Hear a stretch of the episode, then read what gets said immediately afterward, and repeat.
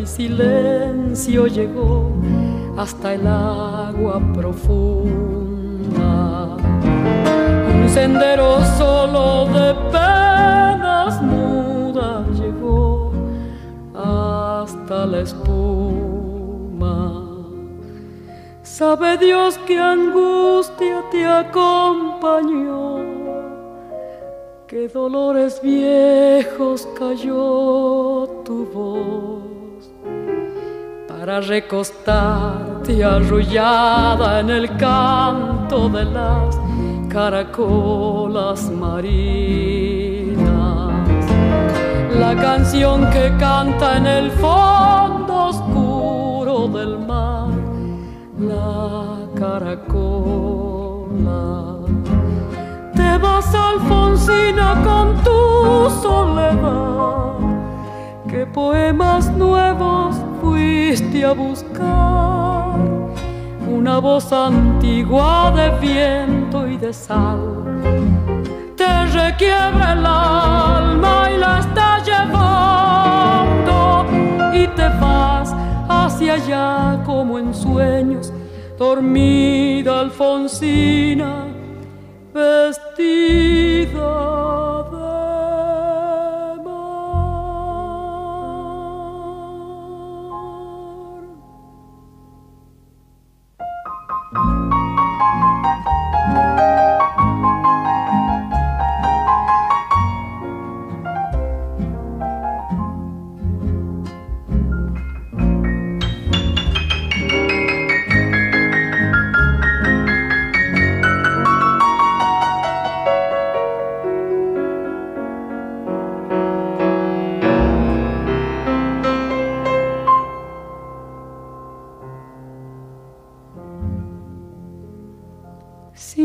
sirenitas te llevarán por caminos de algas y de coral y fosforescentes caballos marinos harán una ronda a tu lado.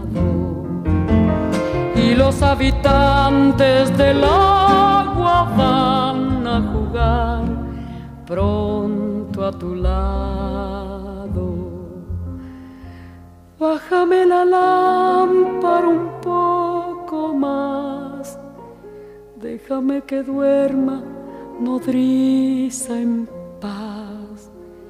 Y si llama a él, no le digas que estoy, dile que Alfonsina no vuelve. Si llama a él, no le digas nunca que estoy, di que me ido. Te vas, Alfonsina, con tu soledad. ¿Qué poemas nuevos fuiste a buscar? Una voz antigua de viento y de sal te requiebra el alma y la está y te vas hacia allá como en sueños, dormida Alfonsina, vestida de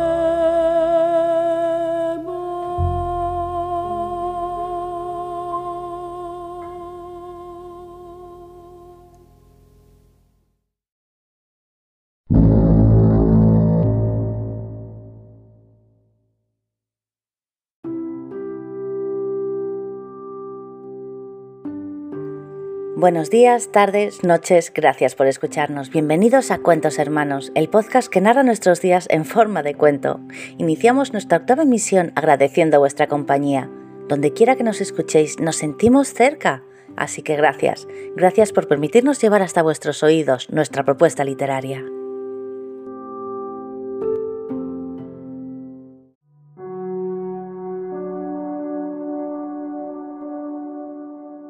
Hola amigos, soy Naima Luna de España y llevo escribiendo toda mi vida.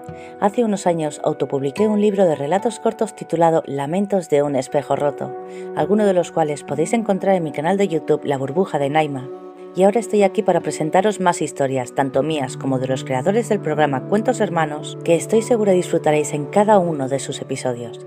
Gracias por escucharnos. Comenzamos.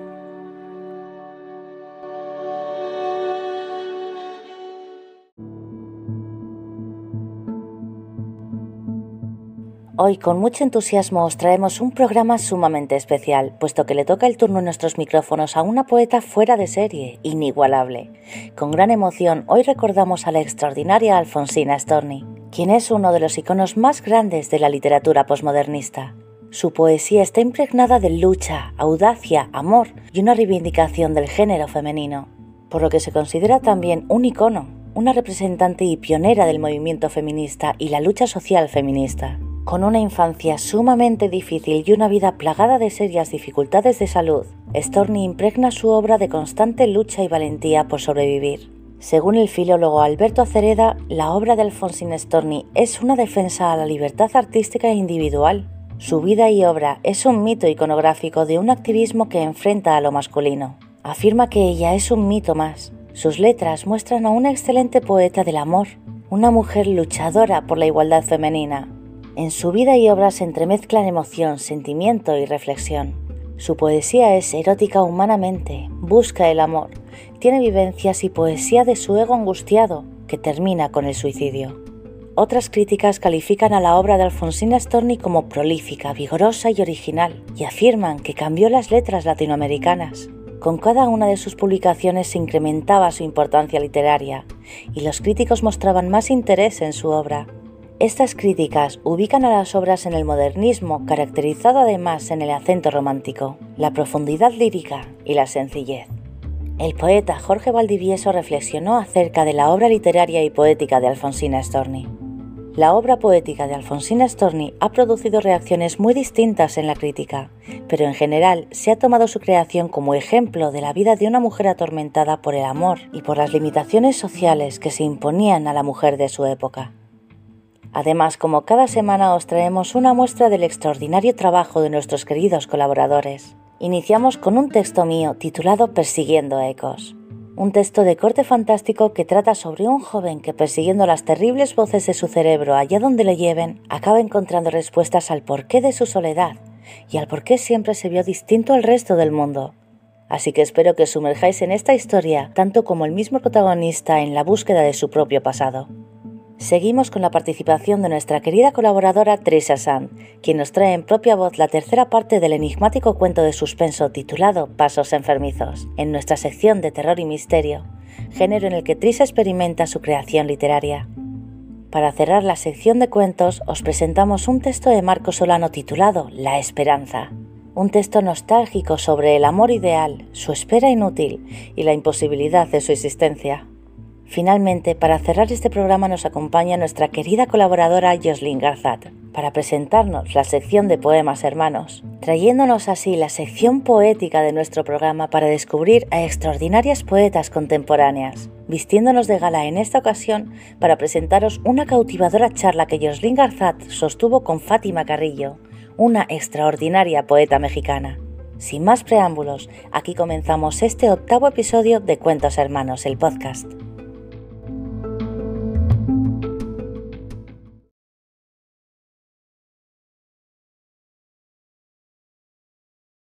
Dientes de flores, cofia de rocío, manos de hierbas. Tú, nodriza fina, me prestas las sábanas de rosas y el edredón de musgos escardados. Voy a dormir, nodriza mía.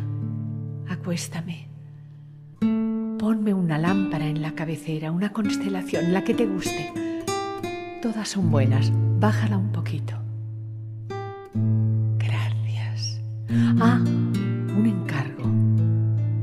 Si llama a él, no le digas que insista, que he salido.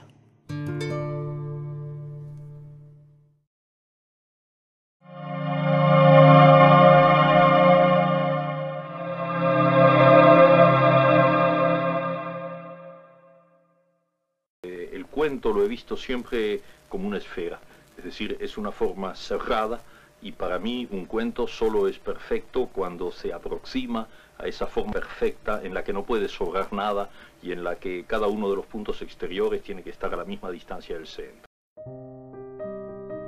Sintió el susurro del viento y nuevamente repitió las palabras, esas que eran arrastradas hasta sus oídos y cuyo significado aún no conocía siquiera, esas que la noche trataba de enmudecer entre extraños y vividos sueños, imaginando quizás que nada bueno traerían a aquel que descubriera el misterio de su sonido, el secreto de su creación.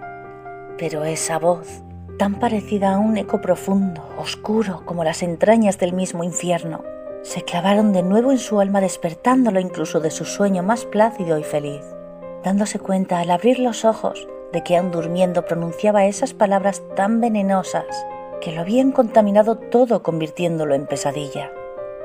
Se levantó, fue al cuarto de baño y abrió el grifo, dejando correr el agua como si fuese a llevarse sus delirios con ella. Se miró al espejo sin lograr enfocar la vista del todo, debido al sudor y las lágrimas que empañaban sus ojos, provocándole ese desagradable escozor que tan bien conocía, y con un acto reflejo que llevaba repitiendo toda su vida, se llevó las manos a ambos lados del cuello, tras las orejas, donde tres largas cicatrices en cada lado paralelas entre sí, como los zarpazos de un gran felino, parecían intentar esconderse bajo su larga melena del color del trigo. Finalmente se lavó la cara varias veces antes de volver a su habitación y vestirse sin prisa. Cogió las llaves y cerró la puerta del pequeño piso tras él, sin preocuparse del ruido del portazo, aun siendo como era de madrugada. Cuando salió del edificio, el frío nocturno le golpeó como un gélido bofetón, haciéndole estremecerse de pies a cabeza con un fuerte escalofrío. Con las manos en los bolsillos se echó a andar sin rumbo por el laberinto de callejones y pequeñas plazas que conformaban esa parte de la ciudad. Seguía escuchando las palabras como un hipnótico sueño que lo alejaba cada vez más de la cordura, encaminándolo a un abismo cuya cierta imposibilidad de escapar lo hacía parecer incluso hermoso. Sacudió la cabeza e intentó pensar en otra cosa, cualquier cosa, incluso en esas odiosas canciones tan pegadizas que te arrancarías los oídos con tal de no volver a escuchar más, pero de nada sirvió. El olor a agua lo sacó de su ensimismamiento y miró a su alrededor. Sin darse cuenta había llegado al río, que se agitaba bajo las ráfagas de viento que parecían intentar acariciar la superficie, creando olas y pequeños remolinos entre las rocas que la rebasaban. Rememoró su primer recuerdo. Primero las palabras. No te me vayas, no te me vayas, pequeño, respira, por favor. Ásperas a causa del esfuerzo y el terror a perderlo Después, al abrir los ojos, esa aliviada y gran sonrisa que parecía no querer abandonar la cara perlada de sudor de la técnica sanitaria que acababa de salvarle la vida, y el sonido de su risa ahogado en lágrimas de alegría. Tenía solo siete años cuando lo habían sacado de mitad del río, y no recordaban nada antes de eso. Los médicos le dijeron que no sabían qué lo había causado, si la falta de oxígeno en el cerebro por demasiado tiempo o el golpe que tenía en la parte posterior de la cabeza por culpa de la caída, o por las rocas que evitaron que el agua lo arrastrase río abajo, y que tenía suerte de seguir con vida sin más daños que ese, a pesar de que por culpa de esos pequeños daños nunca encontraron a sus padres. Aún se descubría de vez en cuando observando los rasgos de la gente con la que se cruzaba, preguntándose si se parecía a alguno de ellos, si alguno de ellos podría ser su padre, su madre, su hermana. Pero, de algún modo, sabía que no, que él era distinto a todos ellos, que tenía algo diferente, algo que lo hacía parecer como un pozo oscuro, profundo, y su casi total incapacidad para socializar no le hicieron la vida más fácil. No es que no supiese o no pudiese hacerlo, es que no quería. Nunca llegó a conectar con nadie, con nadie, excepto con la mujer que le había salvado la vida, la de la voz áspera y la sonrisa aliviada. Días después del accidente, cuando fue a visitarlo una vez recuperado del todo, descubrió que en realidad su voz era suave y cálida, cuando no estaba presionando las manos sobre el cuerpo de un niño moribundo que había dejado de respirar. Y su sonrisa parecía iluminar todo a su alrededor, haciendo chispear sus ojos color ceniza, tan grandes, tan hermosos. Recordó cuando le entregó una flor silvestre, una margarita, y le dijo que era un superviviente y que como otros supervivientes antes que él, debía honrar aquello que le permitió seguir con vida para hacer lo que el destino le tuviese deparado en el futuro, por insignificante que fuera. Y que cuando pasase cerca del río debía besar los pétalos de la flor y lanzarla al agua, como agradecimiento por no habérselo llevado al otro lado tan pronto. E igual que lo hizo entonces, en ese momento buscó una flor a sus pies y tras arrancarla la besó y la tiró al agua dándole las gracias. Y solo entonces se dio cuenta de que las palabras de su mente habían cesado al fin, al fin habían guardado silencio. Se apoyó en el frío y oxidado metal de la valla que lo separaba del río y lo observó, en ese tan agradecido silencio que la noche le proporcionaba. Se sorprendió cuando unos pasos sobre el camino de tierra lo rompió tras él. Cuando se giró, descubrió a un hombre joven, tal vez uno o dos años más que él, mirándolo con intensidad y algo parecido a la sorpresa o la esperanza. Se apoyó en la valla y dirigió la mirada al río, con una extraña sonrisa asomando a sus labios. Una sonrisa que, a pesar de no haber visto a su improvisado acompañante en toda su vida, se le antojó curiosamente familiar. ¿Te conozco? le preguntó al fin. El recién negado pareció no haberlo escuchado. Al cabo de unos instantes, aún sin apartar la vista del río, repuso con voz lejana, con la entonación que solo los recuerdos más tristes son capaces de dar. Fue una mujer que paseaba al perro antes de ir a trabajar, demasiado temprano para el mundo, demasiado temprano para nosotros. Me intentaron alejar, ¿sabes? Pero yo me negué a irme. Me mantuve escondido, oculto tras las rocas altas de la orilla, escuchando intentando averiguar a dónde te llevarían o qué harían contigo si descubrían que... Así es como supe quién te descubrió antes de darme tiempo a volver con ayuda. ¿Quién llamó a quienes te sacaron del río y te dieron una nueva vida, alejándote de los tuyos, alejándote de tu hogar hasta ahora? ¿Qué estás? ¿Quién eres? Por un momento sus miradas se cruzaron, una confusa, la otra nostálgica. ¿No ves en mis rasgos los tuyos? Los ojos, los pómulos, la boca. ¿No eres capaz de recordarme? Ni siquiera teniéndome delante de ti. El silencio llenó de nuevo por unos pocos instantes la burbuja que parecía envolver a los dos jóvenes. La respuesta llegó casi en forma de súplica, como instándole, rogándole que se acordara de él. Soy tu hermano, Eli. Soy yo, soy Lail. Continuó hablando, viendo cómo la confusión en el rostro de su hermano iba dejando paso a la sorpresa. Te he estado buscando, llamándote con las palabras de nuestros antepasados, esperando una respuesta que nunca llegó. Por eso vine aquí. Pensé que tal vez a lo largo de los años habías olvidado nuestro lenguaje, el idioma de nuestra gente, y ya no sabías cómo responder. Las palabras. ¿Eras tú? ¿Eras tú quien llenaba mi cabeza de esos sonidos? esos ecos oscuros y venenosos que me han llevado casi a la locura. ¿Venenosos? Hermano, no porque algo sea oscuro ha de ser malvado. Es nuestro idioma, el legado de nuestros antepasados. Se habla desde el principio del ser consciente. Elí sacudió la cabeza confuso. ¿Pero de qué estás hablando? El otro le devolvió la mirada, pero no dijo nada. Él suspiró con fuerza, exasperado. Mira, Lyle. Lyle, ¿no? Su hermano asintió aún en silencio. A los siete años me caí al río y casi me ahogo. Por culpa de eso perdí la memoria y no recuerdo nada de mi vida anterior. No recuerdo a mis padres o al resto de mi familia, si es que la tengo. No recuerdo mi antiguo hogar. Simplemente no sé quién soy. Ahora me llaman Josh, pero aparte de eso, soy un ser sin identidad. Solo un huérfano más, sin recuerdos, sin pasado. Así que si sabes quién soy y qué me ocurrió, me encantaría que me lo contases. Pero déjate de enigmas y sé claro, ¿vale? Porque mi cordura ya está llegando a su límite y mi cerebro no está para más sinsentidos. Pasaron unos segundos mirándose en silencio. Finalmente, Laila sintió fijando la vista de nuevo en un punto del río que parecía llevarlo de vuelta a su pasado señaló un conjunto de rocas, unos metros por delante de una pequeña cascada en la que no dejaban de rodar troncos, sumergiéndose y saltando de nuevo a la superficie como si intentasen coger aire para volver a caer de nuevo en el continuo e interminable juego del agua. Ocurrió allí, en esas rocas. Nuestros padres nos dijeron miles de veces que no fuésemos ahí a jugar, que era peligroso, pero nunca les hacíamos caso. Solo queríamos divertirnos Además, a esas horas nunca había nadie cerca del río que pudiese vernos. ¿Ves esos troncos? Allí donde la cascada. Elías sintió mirando donde su hermano señalaba. Bien, pues uno de esos troncos logró escapar de la trampa de la cascada. Saltó sobre una de esas rocas y nos golpeó. Primero te dio a ti en la cabeza, en la nuca. Luego, tras chocar contigo, cambió de dirección y me dio en el hombro. Quedaste atrapado en esas rocas y yo intenté sacarte de allí, pero tras el golpe en el hombro apenas podía nadar siquiera, y mucho menos llevarte a rastras. Así que como pude fui en busca de ayuda. Pero para cuando llegamos ya te habían sacado y la mujer presionaba sobre tu pecho intentando devolverte a la vida, en la forma en que los humanos lo hacen. ¿Humanos? ¿Pero qué? Laila alzó una mano admonitoria pidiendo silencio para poder continuar.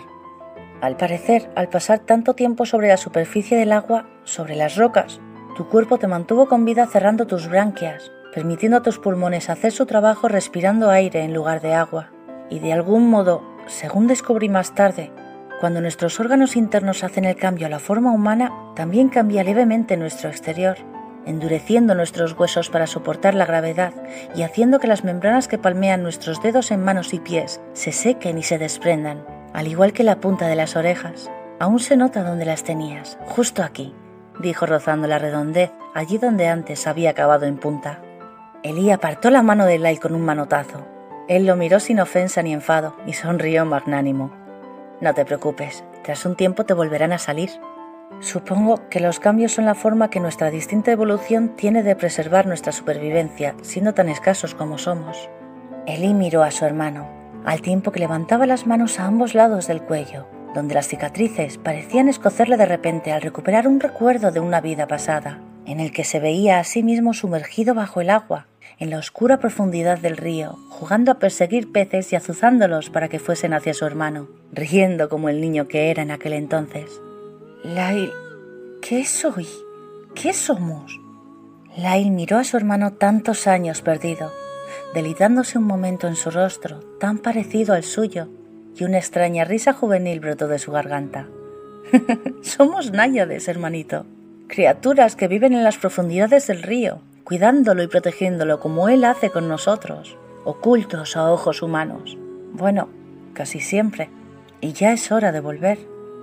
En un ágil movimiento saltó las vallas que lo separaban de su hogar, y tras quitarse las botas y tirarlas entre unos árboles junto al río, que casi parecía inquietarse ante la tardanza de sus protegidos en regresar a él, comenzó a sumergirse sin apartar los ojos suplicantes de su hermano, aún sin saber si él le seguiría, tras tantos años creando una vida en la superficie. Elí no se lo preguntaba, sin embargo. Sabía lo que deseaba antes incluso de salir de su casa esa noche sin luna, cuyas estrellas parecían titilar con más fuerza desde que al fin se había reencontrado con su familia. Saltó la valla y se quitó con los mismos pies las zapatillas, sabiendo que tan solo una cosa echaría de menos de su vida terrestre, la mujer que lo salvó. Pero sin dudas ni miedos, consciente de que siempre conservaría los recuerdos de ella y sus preciosos ojos color ceniza, estiró la mano hacia su hermano y entró en el agua. Lai sonrió con ese brillo infantil que solo aparece cuando el deseo más ferviente de un niño se ve cumplido y alargó la mano para cogerla de Eli. Mientras el agua comenzaba a sumergirlos con suaves caricias de bienvenida y de promesas futuras, de alivio y de esperanza, y con el amor de una madre las aguas del río los acogió en su seno y los guió de nuevo a casa. Y ya debajo del agua, nadando río abajo y hacia la oscuridad de las profundidades, ese extraño y profundo eco que llevaba escuchando toda su vida, que ahora se le antojaba dulce y hermoso, suave y cálido, volvió a resonar en su mente con la voz de su hermano, quien lo miraba sonriendo, hablándole sin mover los labios ni la boca, solo sonriendo feliz. Recuerda que eres una naya de hermano y el resto de recuerdos llegarán a ti, ya lo verás. Porque, Elí, tú no caíste al río, caíste a tierra y ya es el momento de regresar a casa.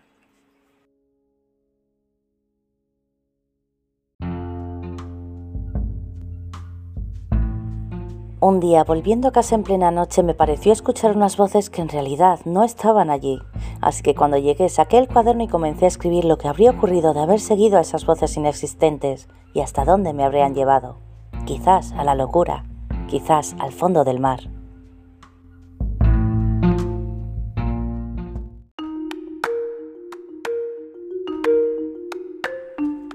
A continuación os traemos un intrigante cuento de suspenso, la tercera parte de la miniserie Pasos enfermizos, así que cedo el micrófono a nuestra colaboradora Trisha Sand para que nos sumerja en el lúgubre mundo del suspenso como género literario. Con todos vosotros, Pasos enfermizos tercera parte. Con todos vosotros, Trisha Sand y los cuentos hermanos macabros.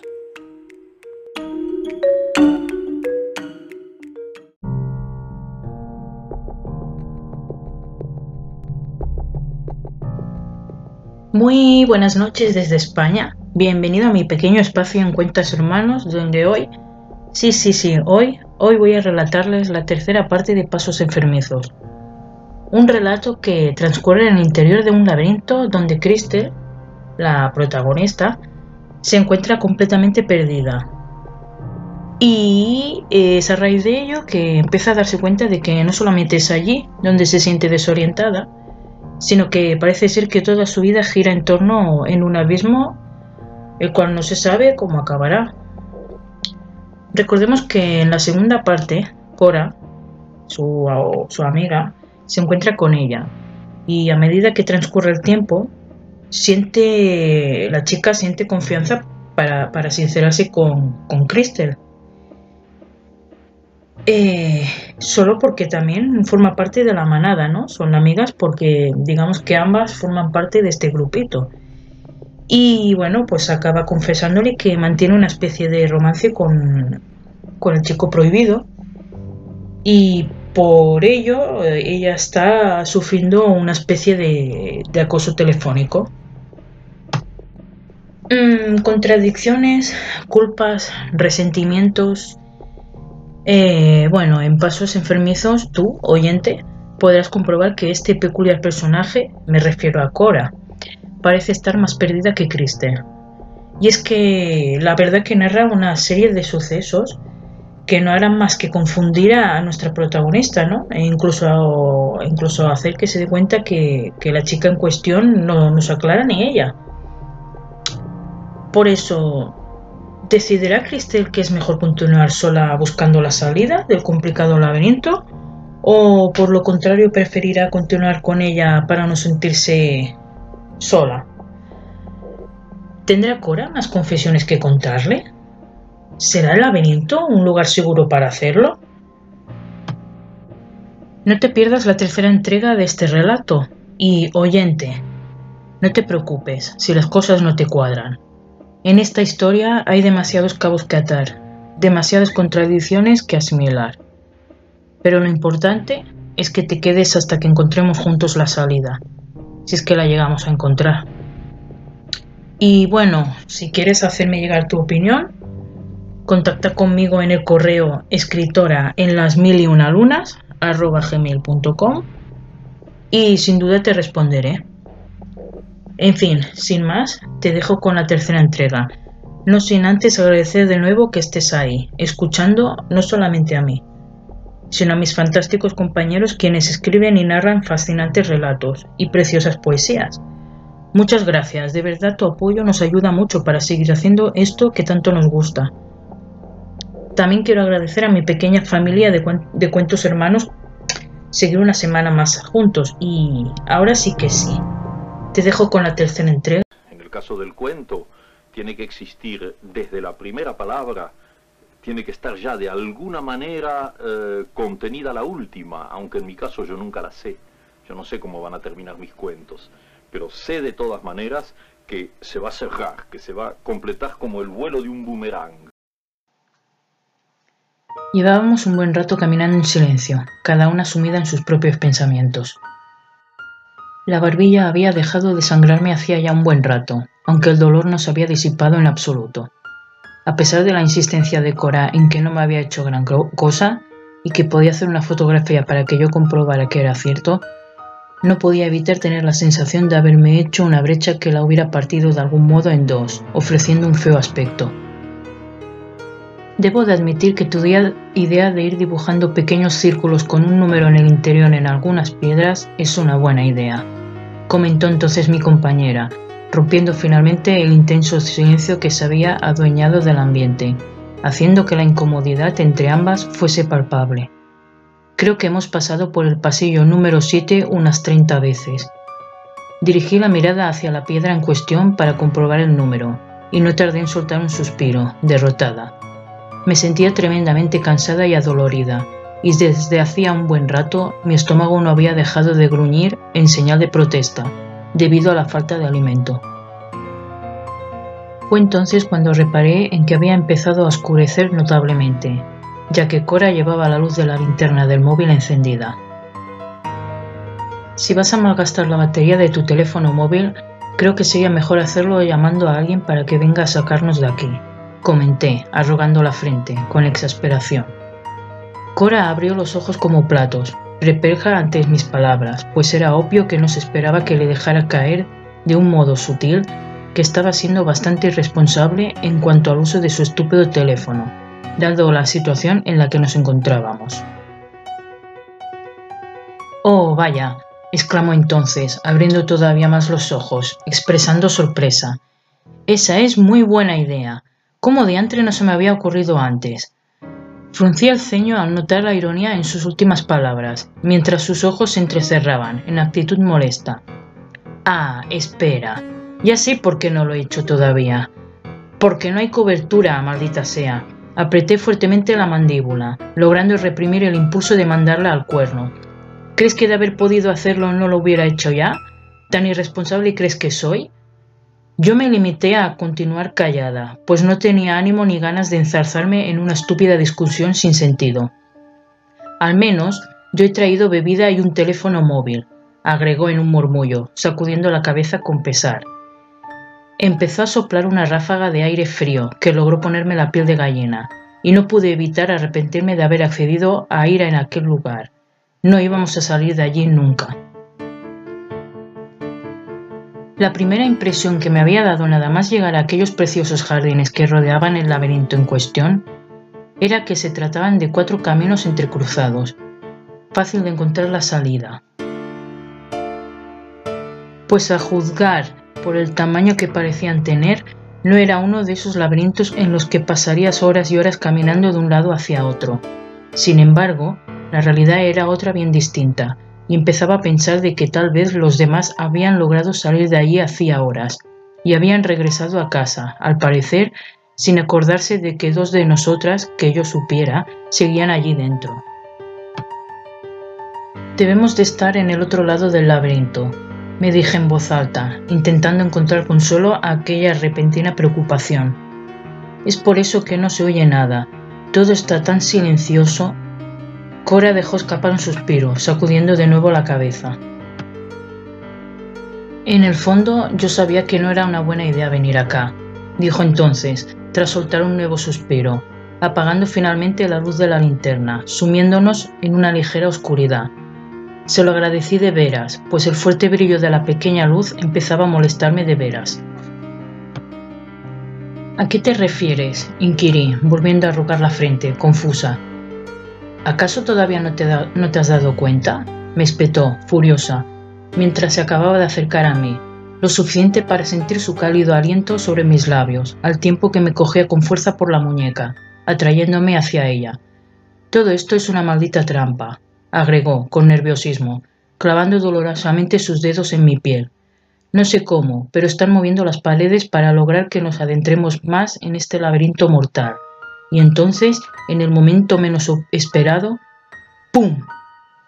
Pegué un bote, asustada, al tiempo que dejaba escapar un grito ahogado, notando cómo los latidos de mi corazón parecían martillear con fuerza el pecho.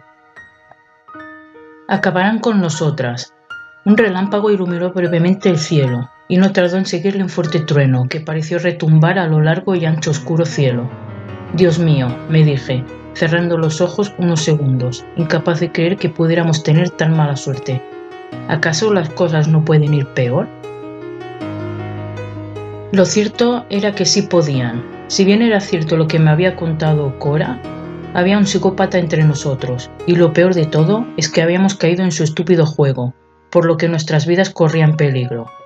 Sin embargo, no podía evitar pensar que habían ciertas incongruencias en los hechos que me había explicado, y a juzgar por no escuchar pasos ni gritos de los demás integrantes de la manada, empecé a preguntarme si acaso no sería ella la psicópata. En ese caso, estás completamente perdida, Crystal, me dije, notando cómo el pánico empezaba a adueñarse de todos y cada uno de los músculos de mi cuerpo, haciendo que me quedara clavada donde estaba. Si se trata de una maldita broma, no le veo la gracia a Cora, dije a modo de aviso, mientras me zafaba de su agarre, intentando pensar con claridad qué era lo que tenía que hacer. Pero el tener la mente en blanco no me ayudó en absoluto. ¿Crees que bromearía con algo así? inquirió, molesta ante mi insinuación. Yo simplemente me limité a encogerme de hombros, sin saber realmente qué creer. ¿Por qué no debería de sospecharlo? contesté, frunciendo ligeramente el ceño. Tú siempre has, has tenido más afinidad con Keira e Idara. Entonces, ¿cómo sé que no me estáis gastando una broma pesada? ¿Cómo sé que no eres tú en cuestión la que ha organizado todo esto? Cuanto más intentaba despejar incógnitas y encontrar respuestas, más preguntas y dudas acudían a mi cabeza. Aun y así, debía de admitir que compartía algo de lo que había dicho Cora hacía un instante, ya fuera porque realmente lo pensara o no, el arrepentimiento de haber ido allí. Cuando lo único que quieres es sobrevivir a la secundaria sin que te vayan, hayan molido a palos o hayan destrozado tu reputación de mala manera, no te queda otra que rebajarte y ser una necia que acate órdenes de las zorras que creen que estar por encima de ti, empezó a decir con cierta dificultad. Me intrigó el odio que se denotaba en cada palabra que pronunciaba. Era obvio que no solo sentía rencor hacia las dos líderes, realmente las odiaba. Y yo estoy en una posición difícil, créeme. No me queda más remedio que ser la perrita faldera si no quiero que me destruyan. La perplejidad no tardó en reflejarse en mi rostro al escuchar las últimas palabras de mi compañera, aun sabiendo que no estaba exagerando lo más mínimo. Sabía muy bien lo que eran capaces de hacer con, las demás chicas del instituto, aquellas que no habían tenido la fortuna de formar parte de la manada. Y a quienes yo admiraba. No sabía cómo, pero yo ya había acabado formando parte de ella y jamás había creído que sería peor que vivir una condena. Si era cierto que yo solía comunicarme con Idara y Keira, básicamente cuando necesitaban que alguien escribiera sus redacciones, o cualquier tipo de trabajo que requiriera utilizar la imaginación. Tan solo me habían avisado en un par de ocasiones, cuando uno de los chicos que se suponía que les pertenecía se había acercado a mí en una de las múltiples fiestas a las que solíamos ir, y había intentado besarme. Fue entonces cuando me di cuenta de que aquellas dos cabezas huecas podían llegar a ser realmente peligrosas si se lo proponían, por lo que no había dudado en rechazar a Juanjo desde el primer momento en que se había acercado a mí, a pesar de sentir una fuerte atracción por él. Pero él está con Cora, me recordó la voz de mi conciencia, haciendo que un ligero malestar se adueñara de parte de mi pecho y aunque no estuviera con ella, deberías de quitártelo de la cabeza cuanto antes. Esas dos idiotas se encargarán de hacer de tu vida un infierno. Eres lista, me oí decir entonces, sin pensar antes siquiera qué iba a decirle. ¿Por qué dejar que dos estúpidas niñatas te destruyan? Del mismo modo en que has traído tu teléfono contigo, dispuesta a desenmascarar a tu acosador, puedes lograr averiguar los trapos sucios de ambas prendas. Cora volvió a encender la pequeña luz de la linterna de su teléfono móvil, haciendo que yo entrecerrara ligeramente los ojos, molesta por la repentina claridad, y en cuanto nuestros ojos se encontraron de nuevo, descubrí el temor reflejado en sus pupilas. ¿Y si una de ellas dos me sorprendió haciendo algo en el lugar y momento erróneo? me preguntó entonces, volviéndose a acercar a mí algo con lo que me podía haber destruido perfectamente de haber querido, pero prefirió conservarlo como una especie de as bajo la manga, guardando silencio a cambio de chantajearme. A pesar de sospechar a qué se refería, lo cierto es que no lo, no lo quería saber. Una cosa era saber que aquella chica que se encontraba enfrente de mí se pasaba siempre que podía, horas besuqueándose con el chico que me atraía y otra muy distinta saber que ambos habían hecho ya algo más que besarse y acariciarse. Me siento atrapada, Cristel. Hago cosas que no desearía hacer. Entrego notas, doy recados. E incluso participo en varias humillaciones a las más honradas de la clase. Y eso es una sensación que no me gusta para nada. Siento que soy un monstruo, que formo parte de ellas. No voy a preguntarte cuál de ellas dos es la que te hace chantaje, pero ¿y si acabas tú antes con ella? Le pregunté entonces, encogiéndome de hombros, haciendo que me mirara, perpleja. Llámala, tiéndele una trampa. Proseguí, notando cómo los engranajes de mi cerebro parecían funcionar a toda velocidad.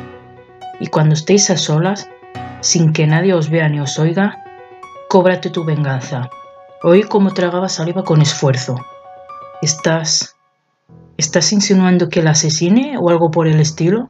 Preguntó entonces con cierta dificultad. ¿Por qué no? admití, volviéndome a encoger de hombros. Este sí es el momento y el lugar perfecto para hacerlo. Incluso yo te ayudaré a deshacerte del cuerpo. Parpadeó con rapidez, visiblemente confusa.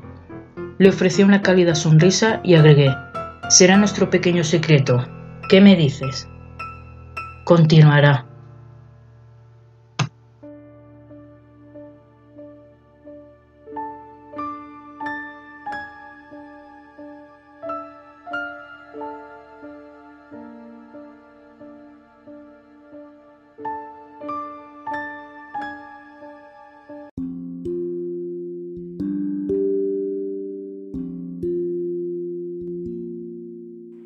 Para finalizar esta sección de cuentos hermanos os presentamos un texto de Marco Solano titulado La Esperanza, un cuento nostálgico que explora el amor ideal como un evento instantáneo y fugaz, que en su perpetuidad resulta quizás una manifestación de la soledad propia de los hombres. Cuando, cuando estoy atrapado por un, texto, tú ves, por ejemplo, en este momento hay, hay, hay un cuento que, que camina por algún lado, que, que empecé a, a sentir en, en, Londres, donde estuve hace unos 15 días, y que ha continuado en París y que se vuelve obsesivo aquí en Madrid. Y entonces lo estoy escribiendo en diferentes pedazos de papel, entonces va, va saliendo así, sabes, por momentos, pero sin ninguna sujeción a, a horario, porque de alguna manera el cuento ya está escrito.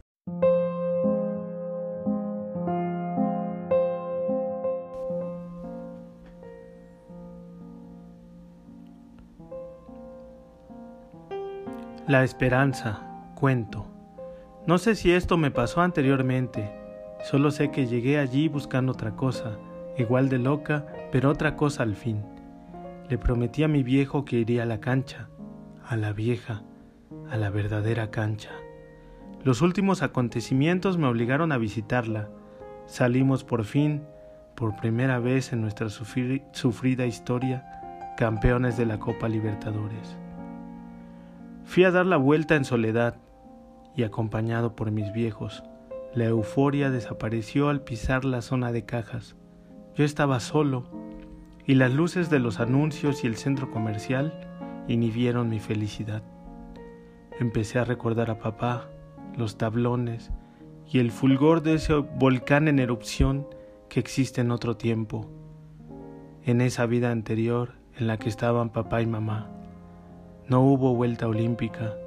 Me limité a entrar a buscar una botella de Fernet y una Coca-Cola. No sé para qué. O sí, para brindar con mis viejos en mi departamento del Bajo Flores. Yo también fui desterrado del barrio, como mi querido San Lorenzo. Taciturno me dispuse a pagar, resignado a la soledad de mi cuarto. Era una noche fría, de esas del invierno bonaerense. Buenas noches, ¿puedo ayudarle en algo más? No, es todo. ¿Cuánto es? Y la vi, simplemente eso, con su andar pausado.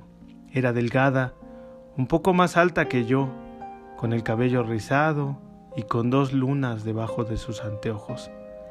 Jamás vi en mi vida una mujer tan bella. Su sonrisa, que llevaba los colores y la textura de un bango, se quedó desde entonces en un recoveco inaccesible de mi alma. Ella, con la indiferencia de las rocas que ven correr el agua en los arroyos, ni siquiera me miró, o lo hizo sin percatarse siquiera de mi existencia.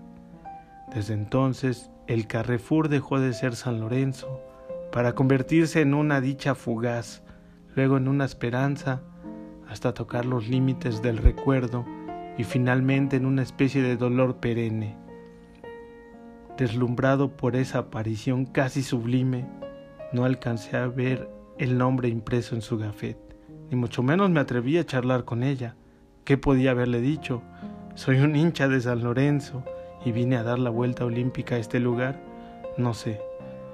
Los días transcurrieron entre noches, madrugadas y tardes frías, llenas de viento y de color, sin ella, pensando siempre en ella. Realizaba mis compras con frecuencia en el Carrefour de Avenida La Plata, siempre con la esperanza de verla, pero sin atreverme a hablarle. Jamás lo hice. Supe luego por su gafet y por los tickets que se llama esperanza, y eso era para mi vida entonces. Aprendí cada uno de sus gestos y estados de ánimo, y los recordaba constante en mis días. Luego escribí una serie de poemas que jamás le leí. A veces la encontraba en la calle, cerca del supermercado, a toda prisa, con sus pensamientos fijos en no sé qué. Siempre tuve curiosidad por saber de su vida, deseaba conocerla de golpe, saber su historia, sus sueños, sus anhelos y los pensamientos que quisiera compartir conmigo. Unos meses después tomé un tren rumbo a la Tierra de Fuego por motivos de trabajo. Esas noches estuvieron llenas de ella, de esperanza, también de sueños y de mi desbordada imaginación acerca de su vida y de sus misterios. Nunca supe si estaba sola, si esperaba a alguien o si deambulaba como yo, llena de pasado y sin presente. Hace dos meses volví de la tierra de fuego, casi después de 180 largos días de estancia. Ni bien bajé de la nave, fui al supermercado, no la encontré. Así pasó con los días, las semanas y los meses siguientes. No la he vuelto a ver. Seguí con mis cosas cotidianas entre el trabajo, el pasado y mi querido San Lorenzo. Con eso me invento una vida. Aún conservo la esperanza de volverla a ver. Anhelo verme reflejado en las lunas negras de sus ojos. Deseo calentar mi corazón con el fuego de su sonrisa y quiero callar los cantitos de la gloriosa Buteler con el sonido de su voz. Hoy temprano, antes de salir al partido de la Recopa con River, vine hasta acá para que publique mi historia en su periódico. Si se puede, cerca de los anuncios de empleo. Mantengo la esperanza entonces de que una hermosa chica de cabello rizado lo lea, se sorprenda y vaya mañana al Carrefour a la zona de cajas, justo donde en otro tiempo se encontraba un arco, mientras yo de nuevo doy la vuelta olímpica. Nota del periodista. Ayer San Lorenzo perdió el partido con River. No hubo vuelta olímpica.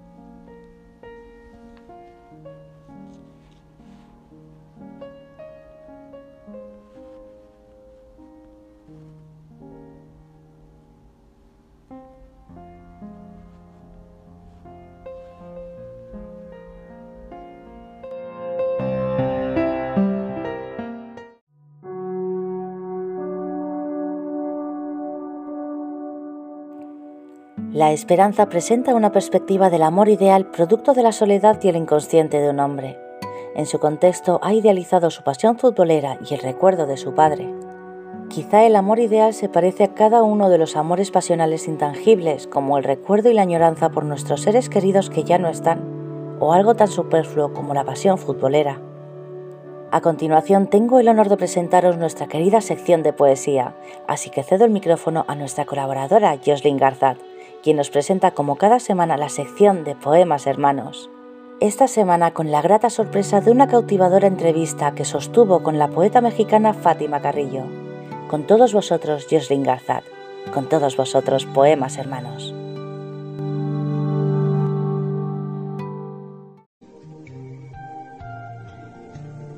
Yo no sé de pájaros. No conozco la historia del fuego pero creo que mi soledad debería tener alas.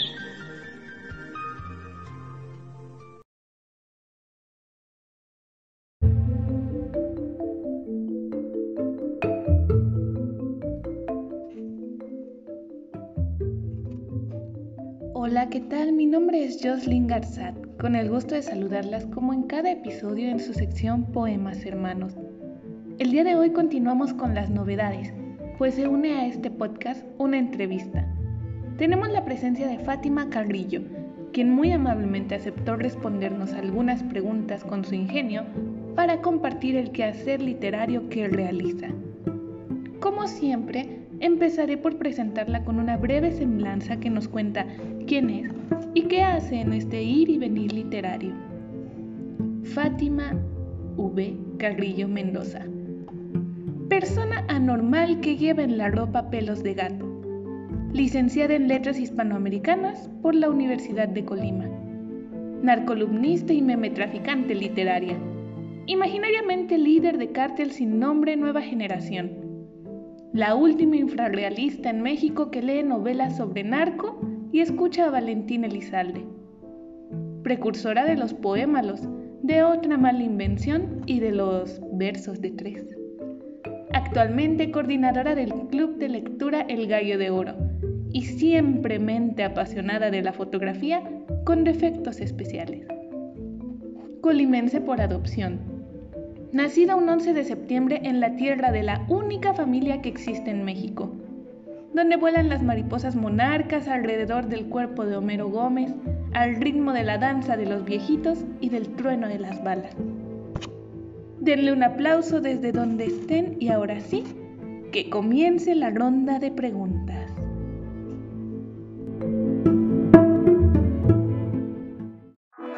Lo que me llevó a encontrarme con la literatura, aunque en su momento yo no sabía que se definía así, y después de una licenciatura en letras sigo sin saber qué es exactamente, yo considero que fue un problema de mis dientes. Siento que eso me encaminó. Mi mamá me llevaba a un consultorio y a un lado del consultorio había una librería. Entonces, para evitar que yo llorara, mi mamá procedió una vez a comprarme un libro que se llama El Coyote Tonto y que muchos años después investigué y es de Felipe Garrido. Incluso después de tanto tiempo mi mamá tuvo a bien regalármelo de nuevo como una manera de recordar ese momento, de recordar mi primer libro. Aparte, por las noches recuerdo que mi papá me leía un libro que después de tantos años también me di cuenta que se trataba de libro vaquero y extrañamente yo nunca abrí esos libros. Me imagino que mis papás me lo restringían por el contenido y ellos distorsionaban la historia para contármelas y su personaje principal de la historia que ellos inventaban era Terridola. Sinceramente yo no sé si existe o no existe, yo creo que es un invento de ellos y que gracias a eso pues ahora me he encaminado por estudiar letras y seguir leyendo y leyendo lo más que se pueda. En la licenciatura siempre escuché la frase que para ser un buen escritor siempre se debía ser un buen lector. Entonces yo considero que mi camino como creadora literaria comenzó después de ya varias lecturas. Cuando sentí mi pasión por la literatura verdaderamente fue cuando me dediqué a escribir y creé una colección de textos donde jugaba con los títulos, convertía los poemas en poémalos, los cuentos en cuentontos o en cuentómalos y ya después comencé a escribir un poco de minificción pero siempre enfocada a la crítica social. Creo que fue lo que más me apasionó de la literatura en su momento, descubrir cómo los escritores, las escritoras hacían crítica a través de sus letras y corrían menos peligro que los periodistas que también se dedican a contar realidades. Desde ahí comenzó mi camino como creadora y deseo seguir escribiendo por esa línea, siempre tomando en cuenta lo que pasa a nuestro alrededor y crear conciencia.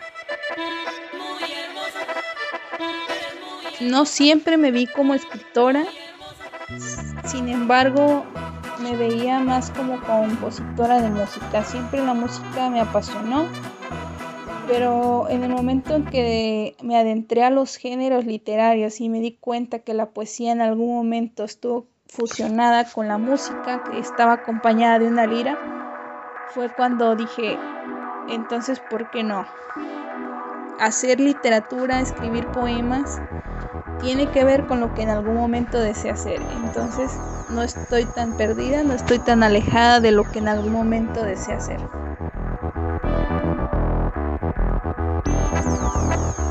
Siempre me había sentido identificada con el movimiento infrarrealista, en especial con uno de sus integrantes, que es Mario Santiago Papasquiaro.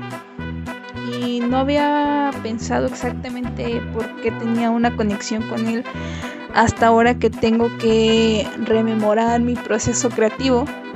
Porque en algún momento leí que él escribía en paredes, en cajas de cerillos, en los libros, alrededor, en los márgenes, eh, o en lo que tuviera en la mano cuando él tuviera inspiración.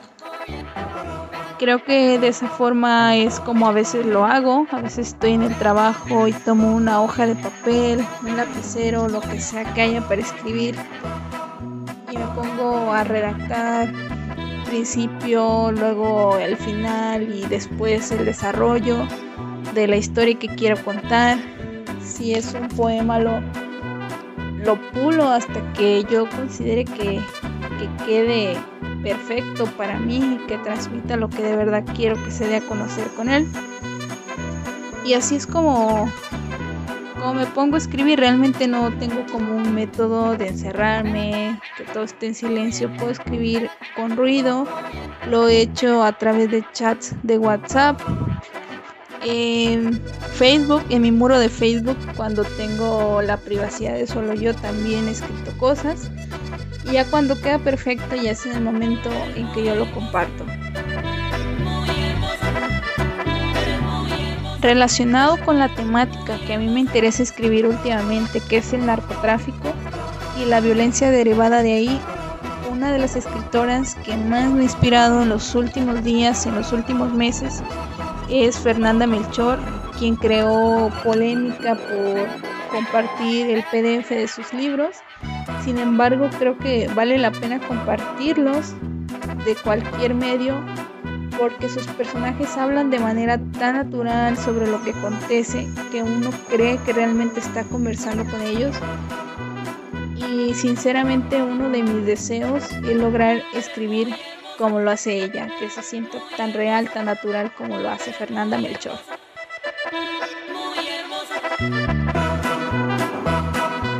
Parte de mi trabajo creativo ha sido publicado en gacetas locales del estado de Colima, como lo es el suplemento cultural del Ecos de la Costa y de El Comentario de la Universidad de Colima, así como en páginas web como la Gaceta Lenguas y Letras de la Universidad Autónoma de Querétaro y mi página personal que es fatimaconacento.wordpress.com.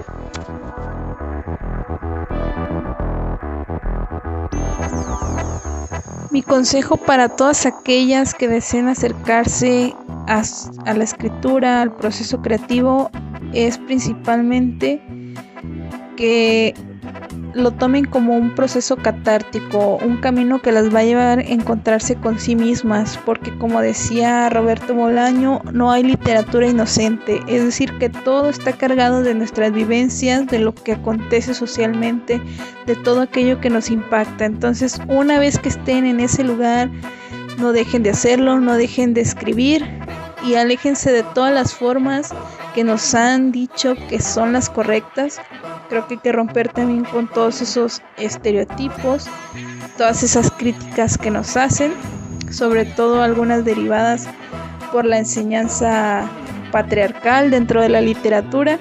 Entonces lean también, eso es una buena forma de encontrar nuestro estilo, todo aquello que queremos mostrar, nuestras necesidades por contar lo que tenemos en mente. Entonces lean, escriban y no dejen de leer y no dejen de escribir. Entonces ese es principalmente mi consejo.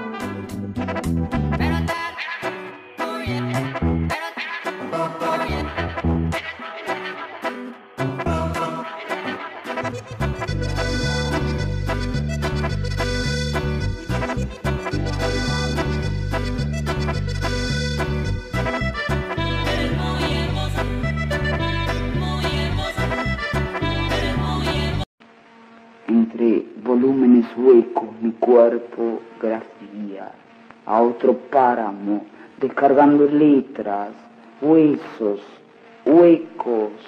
El poema se abre, esa es tu fuerza.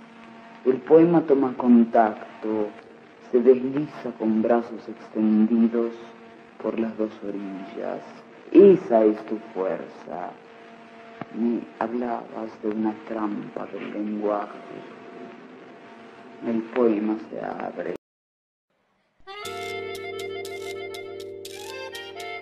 Y para despedir su participación, les leeré uno de sus poémalos. Poémalo 1. Welcome to el infierno. Llegamos a México sin ser bienvenidas. Una agencia nos contrató y nosotras aceptamos porque necesitábamos chambear.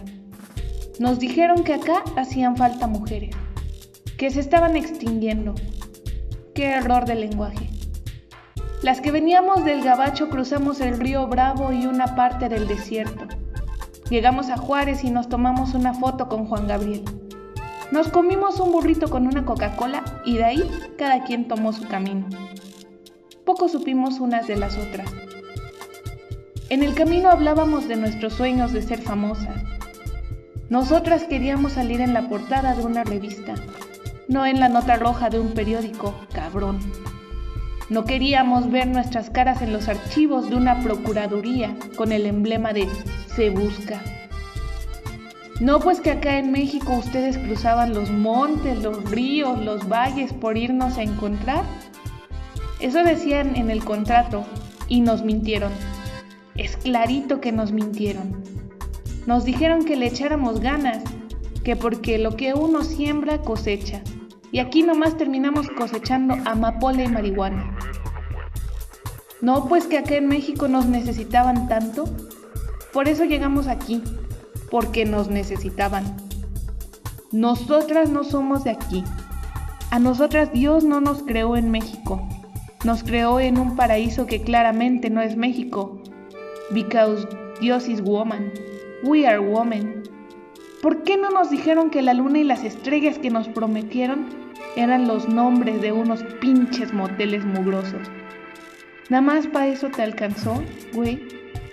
Yo pago, mejor. Suéltame, cabrón. Mejor no quiero. Deja eso. ¿Tanto miedo tienes?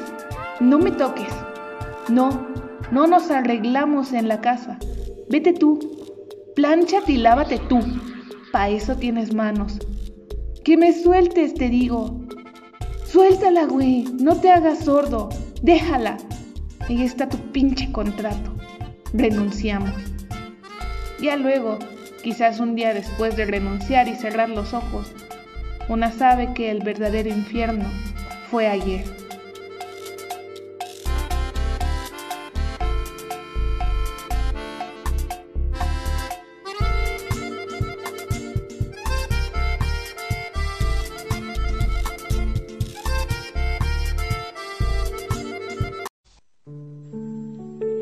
Soplan y la noche es densa. La noche tiene el color de los párpados del muerto. Toda la noche hago la noche.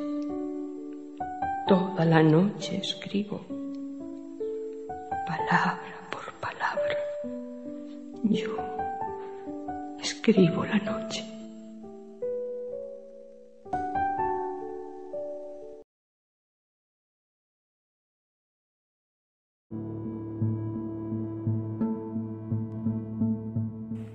Para finalizar este programa, con gran gusto os presentamos un sentido homenaje a la extraordinaria y eterna poeta argentina Alfonsina Storni, trayendo hasta vuestros oídos una serie representativa de sus excesos poemas. Alfonsina Storni nació en Capriasca, Suiza, el 29 de mayo de 1892 y dejó este mundo en Mar del Plata el 25 de octubre de 1938. Fue una extraordinaria poeta y escritora argentina vinculada con el modernismo. A principios del siglo XX la familia se mudó a la ciudad de Rosario, provincia de Santa Fe, donde su madre fundó una escuela domiciliaria y su padre instaló un café cerca de la estación de ferrocarril Rosario Central. Alfonsina se desempeñó como camarera en el negocio familiar, pero dado que este trabajo no le gustaba, se independizó y consiguió empleo como actriz. Más tarde recorrería varias provincias en una gira teatral. Alfonsina Storni ejerció como docente en diferentes centros educativos y escribió sus poesías y algunas obras de teatro durante ese periodo. Su prosa es feminista y, según la crítica, posee una originalidad que cambió el sentido de las letras de Latinoamérica. En su poesía deja de lado el erotismo y aborda el tema desde un punto de vista más abstracto y reflexivo. La crítica literaria, por su parte, clasifica en tardorrománticos los textos editados entre 1916 y 1925, y a partir de su obra, Ocre encuentra rasgos de vanguardismo y recursos como el antisoneto, o soneto en verso blanco. Sus composiciones reflejan además la enfermedad que padeció durante gran parte de su vida y muestran la espera del punto y final de la misma, expresándolo mediante el dolor, el miedo y otros sentimientos desmotivacionales le diagnosticaron cáncer de mama del cual fue operada. A pedido de un medio periodístico, Stoney se realizó un estudio de criología, cuyo diagnóstico no fue acertado. Esto la deprimió aún más y le provocó un cambio radical en su carácter que la llevó a descartar los tratamientos médicos para combatir la enfermedad. Finalmente, cansada de su precaria salud, se suicidó en la ciudad de Mar del Plata arrojándose de la escollera del Club Argentino de Mujeres. Alfonsina consideraba que el suicidio era una elección concedida por el libre albedrío, y así lo había expresado en un poema dedicado a su amigo y amante, el también suicidado escritor Horacio Quiroga. Hay versiones románticas que dicen que se internó lentamente en el mar y sirvieron como inspiración para componer la canción Alfonsina y el mar, la cual relata el suceso y sugiere el motivo. Su cuerpo fue velado inicialmente en Mar del Plata y finalmente en Buenos Aires, sus restos se encuentran enterrados en el cementerio de la Chacarita.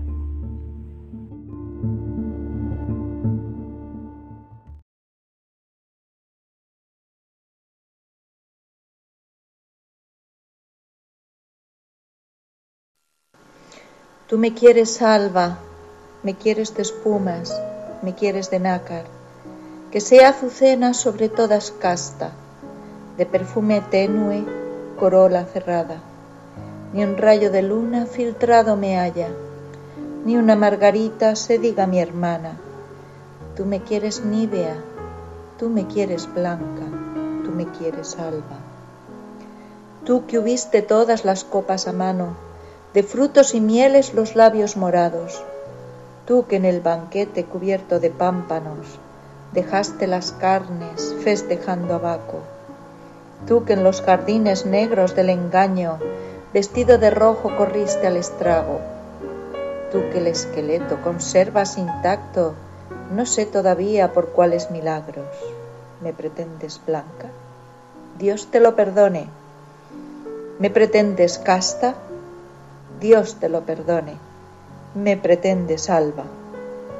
Huye hacia los bosques, vete a la montaña, límpiate la boca, vive en las cabañas Toca con las manos la tierra mojada, alimenta el cuerpo con raíz amarga, bebe de las rocas, duerme sobre escarcha, renueva tejidos con salitre y agua, habla con los pájaros y lévate al alba, y cuando las carnes te sean tornadas, y cuando hayas puesto en ellas el alma, que por las alcobas se quedó enredada, entonces, buen hombre, preténdeme blanca, preténdeme nibia, preténdeme casta.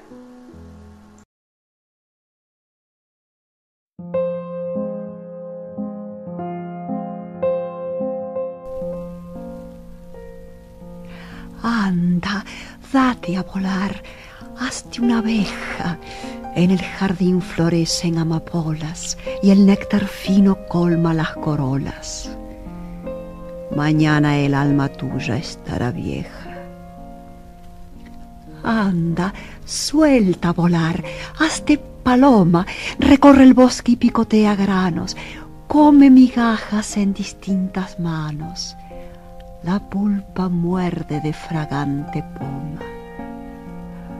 Anda, date a volar, sé golondrina, busca la playa de los soles de oro, gusta la primavera y su tesoro, la primavera es única y divina. Mueres de sed, no he de oprimirte tanto. Anda, camina por el mundo, sabe, dispuesta sobre el mar está tu nave, date a bogar hacia el mejor encanto. Corre, camina más, es poco aquello, aún quedan cosas que tu mano anhela. Corre, camina, gira, sube y vuela, gústalo todo, porque todo es bello. Echa a volar, mi amor no te detiene cómo te entiendo bien, cómo te entiendo. Llore mi vida, el corazón se apene. Date a volar, amor, yo te comprendo. Callada el alma, el corazón partido suelto tus alas. Ve, pero te espero. ¿Cómo traerás el corazón viajero? Tendré piedad de un corazón vencido.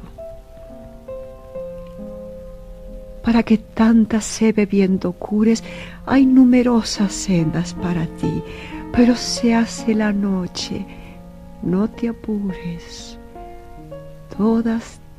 a mí.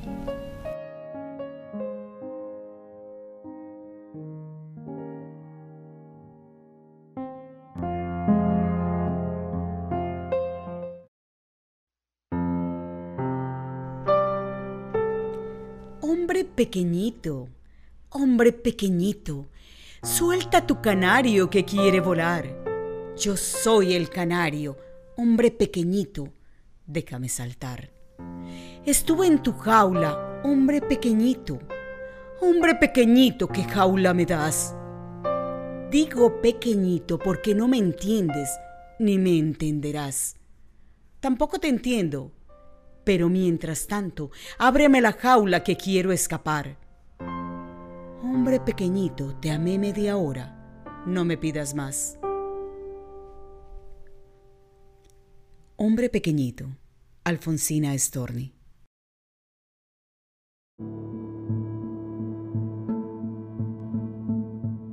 Alberto Acereda afirma que Storni fue feminista en el sentido literal de la palabra, ya que siempre buscó la igualdad entre el hombre y la mujer. Tuvo el coraje necesario para oponerse a la regla que exigía la virginidad femenina pero no la masculina. De aquí nació su obra Tú me quieres blanca, heredera de hombres necios de Sor Juana. Lo mismo ocurre en poemas como Hombre Pequeñito, la que comprende siglo XX o XX siglos, textos basados en la búsqueda de la igualdad real para la mujer en el medio, se pueden poner como ejemplo, además, La inquietud del rosal de 1916, El dulce daño de 1918, Irremediablemente de 1919, Languidez de 1920 y los posteriores, Ocre de 1925, Mundo de Siete Pozos de 1934 y Mascarilla y Trébol de 1934 y otras creaciones en prosa y teatro como un intento de lograr la libertad femenina contrarrestando la tendencia machista de ese entonces. Esta noche al oído me has dicho dos palabras comunes, dos palabras cansadas de ser dichas, palabras que de viejas son nuevas, dos palabras tan dulces que la luna que andaba filtrando entre las ramas se detuvo en mi boca, tan dulces dos palabras que una hormiga pasea por mi cuello y no intento moverme para echarla, tan dulces dos palabras que digo sin quererlo, ¡oh, qué bella la vida!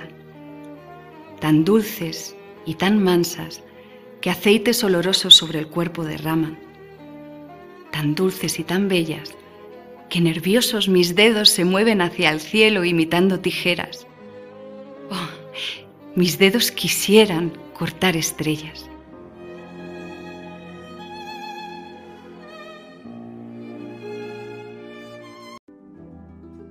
Tinta digital.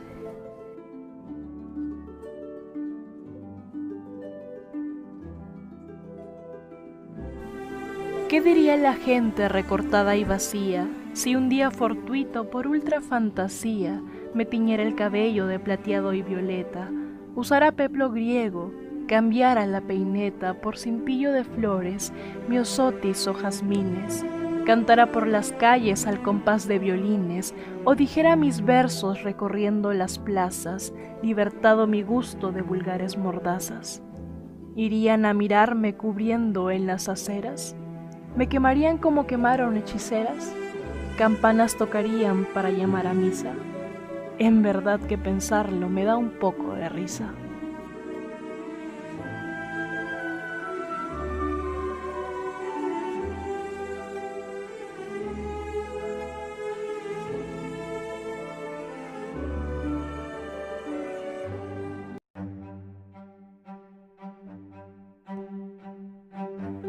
Hasta aquí terminamos con este viaje, un viaje a través del cuento y la poesía. Esperamos que estas historias hayan sido de vuestro agrado y que las hayáis disfrutado tanto como nosotros. Nos despedimos. Esperamos que nos acompañéis en el siguiente episodio de Cuentos Hermanos, el podcast que narra nuestros días en forma de cuento. Esto fue escrito hace dos meses, como digo, ¿no? Yo vivo frente al río de la Plata, que no tiene los colores que tiene, por cierto, en Colonia, ¿no? Es un río absolutamente distinto visto de una orilla o de otra. Este verso se llama Río de la Plata en arena pálida.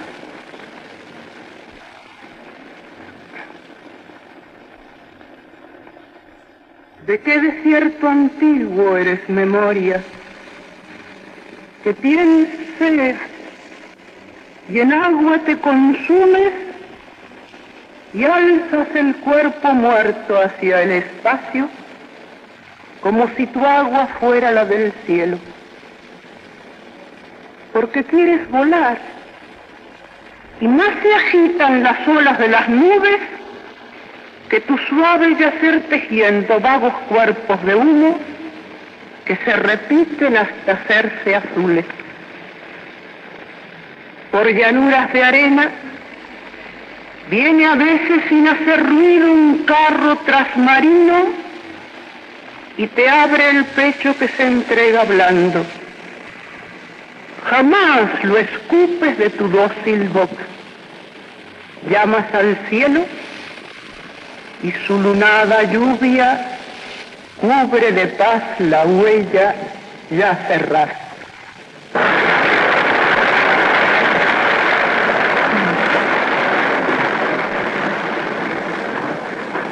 Y cierro. Ahora quiero decirles la alegría de estar entre ustedes. Y decir también, gracias Gabriela, gracias Juana, por existir sobre la tierra y respirar a mi lado.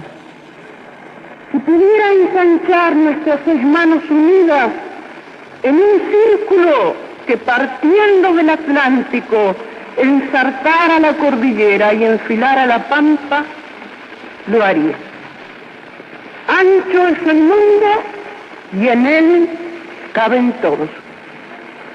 Y el que, pueblo o individuo, traiga el mensaje más alto, lo supremo se lo acrecienta.